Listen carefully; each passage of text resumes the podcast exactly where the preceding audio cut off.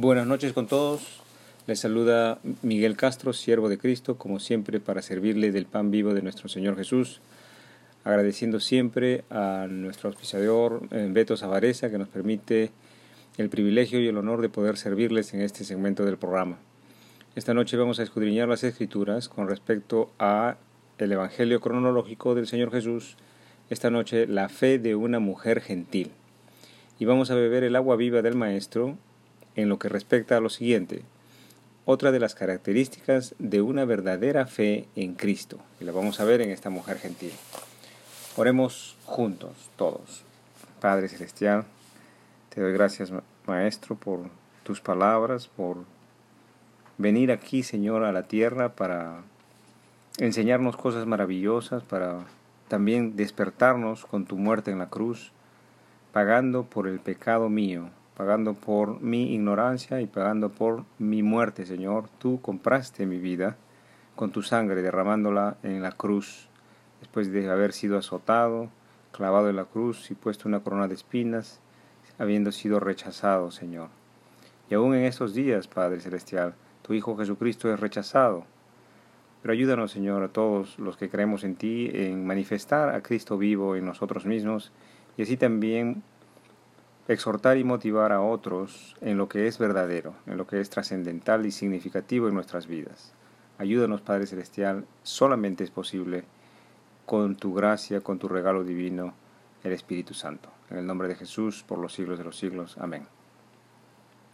Vimos en el estudio pasado cómo es que es más importante aún que lavarnos las manos, más importante aún que la limpieza corporal, la que sí debemos hacer, pero más importante aún que el cumplimiento de tradiciones, es mucho más trascendental dejar a la palabra de Dios lavarnos el corazón, dejar a la, a la palabra de Dios lavarnos la mente.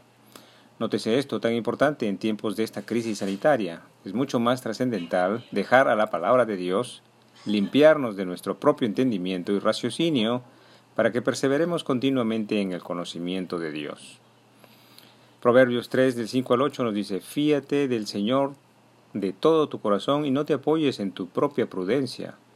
Reconócelo en todos tus caminos y Él enderezará tus veredas. No seas sabio en tu propia opinión, teme al Señor y apártate del mal, porque será medicina para tu cuerpo y refrigerio para tus huesos.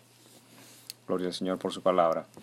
Habíamos conversado que en estos tiempos de crisis sanitaria es importante arrepentirse de haber tenido un corazón sucio, como por ejemplo adulterios, malos pensamientos, como por ejemplo los, medios, los miedos, las depresiones, las iras, los resentimientos y las malas palabras. Estos sentimientos y pensamientos son los que contaminan al hombre y los expone a las flechas mortíferas del maligno, cuyo trabajo es robar, matar y destruir. Es importante el, lavamiento del espíritu con la palabra de Dios. Aleluya. No se equivoque que hay mucha seriedad en estas enseñanzas del Maestro. Póngale la debida atención a estas enseñanzas. No hablo de teoría, sino de la palabra de Jesús, el Hijo de Dios. Él es el camino angosto por donde debemos caminar agarrados de la mano del Salvador. Para que usted se bendiga, eh, eh, que el lavamiento del corazón y de la mente viene por la palabra de Jesús para que usted se, se beneficie de que efectivamente el lavamiento del corazón y de la mente viene a través de la enseñanza del carpintero nazareno, leamos entonces el verso Juan 15, versículo 3. Dice así, Ya vosotros estáis limpios por la palabra que os he hablado. Gloria a Dios por su palabra. Este verso es el que el Señor Jesús le dice a sus discípulos, a sus apóstoles, vosotros estáis limpios por la palabra que os he hablado, haciendo referencia al lavamiento que todos debemos perseverar. Preguntémonos entonces, ¿cuántas veces se lava usted el corazón y el alma durante el día? ¿Cuántas veces le enseñaron vuestros padres a ir al templo como tradición? ¿Y cuántas veces leemos la palabra de Jesús en este segmento del programa? La gloria sea para Dios ¿No será que leemos la palabra de Dios con el propósito del amor y que usted y yo seamos lavados, limpiados de la contaminación del pensamiento y del raciocinio y del entendimiento del mundo y seamos refrescados con el agua viva del Maestro Jesucristo?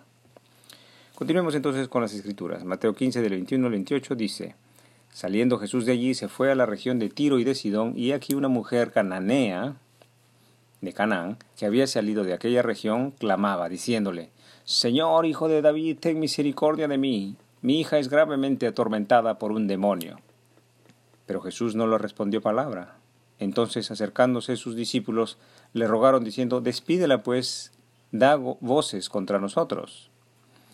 Jesús respondiendo dijo, No soy enviado sino a las ovejas perdidas de la casa de Israel. Entonces la mujer vino y se postró ante él, diciendo, Señor, socórreme. Respondiendo Jesús dijo, ¿no está bien tomar el pan de los hijos y echarlo a los perrillos? Y entonces la mujer dijo, Sí, Señor, pero aún los perrillos comen de las migajas que caen de la mesa de sus amos. Entonces respondiendo Jesús dijo, Oh mujer, grande es tu fe, hágase contigo como quieres y su hija fue sanada desde aquella hora. Gloria a ti, Señor Jesús, por tu bendita palabra. Notemos que la mujer es de Tiro y de Sidón, fuera de los límites de Galilea. Es decir, esta mujer tiene costumbres y tradiciones cananeas o paganas, tradiciones religiosas paganas, es decir, diferentes a las de los judíos, desviadas de la tradición y de la religión judía.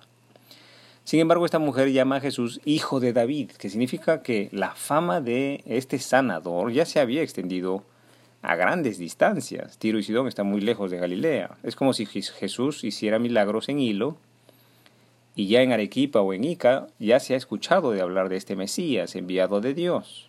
Bendito sea el Señor, porque es Dios quien extiende su voz por todos los pueblos. Es muy probable que esta mujer de Tiro y de Sidón que es una zona lejana de Galilea, ya habría recorrido grandes distancias para ver con sus propios ojos a este maravilloso hombre santo, Jesús de Nazaret. Lucas 6, 17 dice, y descendió con ellos y se detuvo en un lugar llano en compañía, en compañía de sus discípulos y de una gran multitud de gente de toda Judea, de Jerusalén y de la costa de Tiro y de Sidón, que había venido para oírle y para ser sanados de sus enfermedades.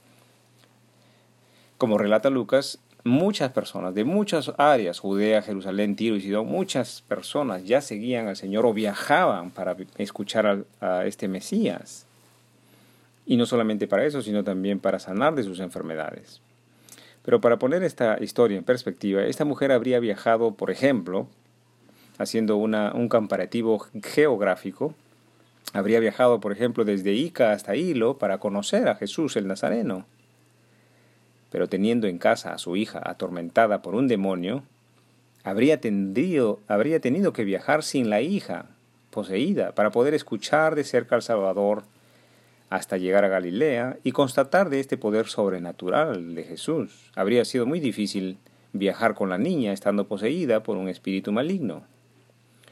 Esta, esta historia que a la luz del Espíritu Santo podemos meditar y reflexionar, nos motiva a pensar en la creciente fe y en la gran esperanza de este corazón de esta mujer pagana y cananea, que viaja largas distancias para conocer al Mesías y escuchar lo que dice y verificar su poder sobrenatural. Debemos reflexionar en la historia de esta mujer que habiendo tenido obras, habiendo tenido otras formas de adorar a su Dios, porque era cananea, estaba dispuesta ahora de adorar al verdadero Dios, con poder sobrenatural, Jesucristo hecho hombre, y escucharle, y seguirle por grandes distancias, no solo en el esfuerzo físico, sino también en el esfuerzo de escuchar y aplicar las enseñanzas del Hijo de Dios. Aleluya. El registro bíblico nos indica que Jesús estaba ahora en esta ciudad, en Tiro en Sidón, Tiro y Sidón, o sea, Jesús había viajado, por ejemplo, es como si Jesús hubiese viajado hasta Ica y estuviera ahora entrando por la ciudad. Sale de Hilo, se va a Ica y está entrando por la ciudad. Y esta mujer es de Ica, vamos a decir así, es de Tiro y de Sedón. Esta mujer habría sentido en su corazón una esperanza desbordante, ya que este maravilloso sanador santo ahora estaba en las puertas de su ciudad y ya no tendría que viajar grandes distancias con su pequeña hija poseída, sino que podría alcanzar al maestro en las calles de su misma ciudad. Bendito sea el Señor. Muy probablemente la mujer estaría dando gritos con tono de cansancio y desesperación a lo largo de varias calles de la ciudad, pues el paso hacia el maestro estaría bloqueado por la enorme multitud de gente que le seguía. Ninguno de sus gritos podrían casi ser escuchados con claridad.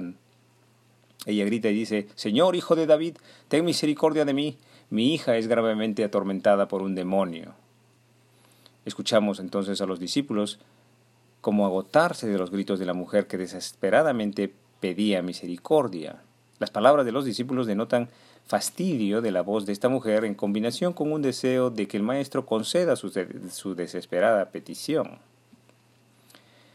Pero he aquí, hermanos, el agua viva del día de hoy, la fe de una mujer cananea. Y hermano, meditemos qué hay en el corazón de esta mujer pagana.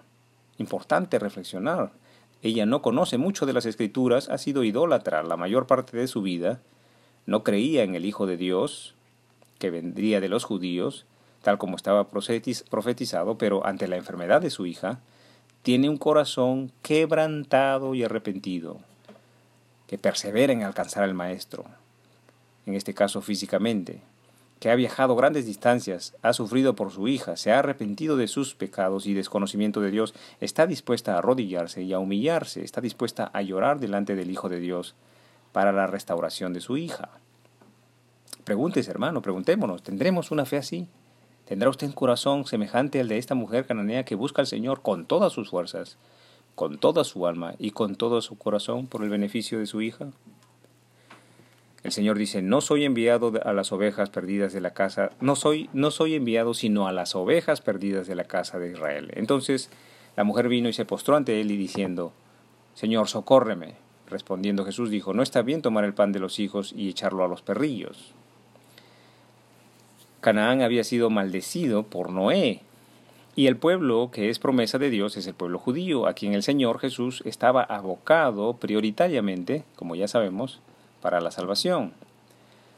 La afirmación del Maestro resalta el orden por el cual el Mesías fue enviado, sino a la casa de su padre, es decir, Israel. Y entonces dice, no está bien tomar el pan de los hijos. El pan es la palabra, el pan es la enseñanza del Mesías, el pan es toda obra de salvación de Jesús encarnado en carne como hombre. Y los hijos son en principio los judíos. Más adelante veremos la extensión hacia los gentiles. Entonces, los perrillos serían personas que no estuvieron interesados en averiguar ni conocer acerca del único Dios todopoderoso, creador del cielo y de la tierra, sino que vivieron en su propio entendimiento. Estos son los perrillos. Dios, Jesús dice en la que la palabra de Dios, Jesús está diciendo que el verbo, si Jesús está diciendo que el pan encarnado es para los hijos y no para los perrillos, haciendo referencia a otro pueblo que no entiende el lenguaje de Dios no entiende la palabra de Dios ni persevera en ella. Haciendo referencia a un pueblo que es idólatra, por ejemplo, o que cree en otros dioses, o que cree en otros nombres que tienen poder sobre el maligno, que tienen otras costumbres o creencias diferentes o desviadas a las que están escritas para la eternidad en la Sagrada Biblia. Estos son los perrillos. Entonces la mujer dijo, sí, Señor, pero aún los perrillos comen de las migajas que caen de la mesa de sus amos la mujer cananea demuestra una tremenda sumisión, una gran humildad delante de Dios. Y esta es la fe de la mujer cananea, la humildad delante de Dios, que está dispuesta a soportar estas palabras del Maestro y responderle con sabiduría, admitiendo su rebeldía con respecto al judaísmo, como si la mujer cananea admitiera su desconocimiento de las escrituras hebreas como si la mujer cananea se percibe a sí misma efectivamente como un perrillo delante de Dios. Gloria a Dios por esa humildad. Y aún pide con toda humildad la oportunidad de comer aún de las migajas de pan. Pide con toda humildad comer de las migajas de la palabra de Jesús para la sanación de su hija. Jesús le dijo, miren, miremos cómo Jesús le arroja las migajas para esta, para esta niña, para esta mujer. Oh mujer, grande es tu fe, hágase contigo como quieres. Y su hija fue sanada desde aquella hora. Qué gran migaja de pan, que es la sanación de su hija. Grande es tu fe, hágase contigo como quieres. Esas son las migajas de nuestro Señor Jesús. Imaginémonos cómo será el pan verdadero de su palabra y sus enseñanzas escritos a lo largo de toda la Biblia. Alabado sea el Maestro y que nos permita tener un corazón similar a la de esta mujer cananea que aún sin entender mucho se postra y adora al Mesías. Preguntémonos cuál sería nuestro estilo de vida, cuál sería el nuevo estilo de vida de esta mujer después de regresar a casa y encontrar a su hija sana en este, de ese demonio. ¿Cómo sería el estilo de vida de esta mujer al reconocer que Jesús es hijo de Dios y que su palabra tiene toda autoridad sobre los cielos y sobre la tierra? Muchas gracias por su tiempo. Hasta aquí el estudio bíblico del día de hoy. Continuaremos el día de mañana, si Dios así nos lo permite. Que el Señor os acompañe en vuestro angosto caminar. En el nombre del Padre, del Hijo Jesucristo y del Espíritu Santo. Amén.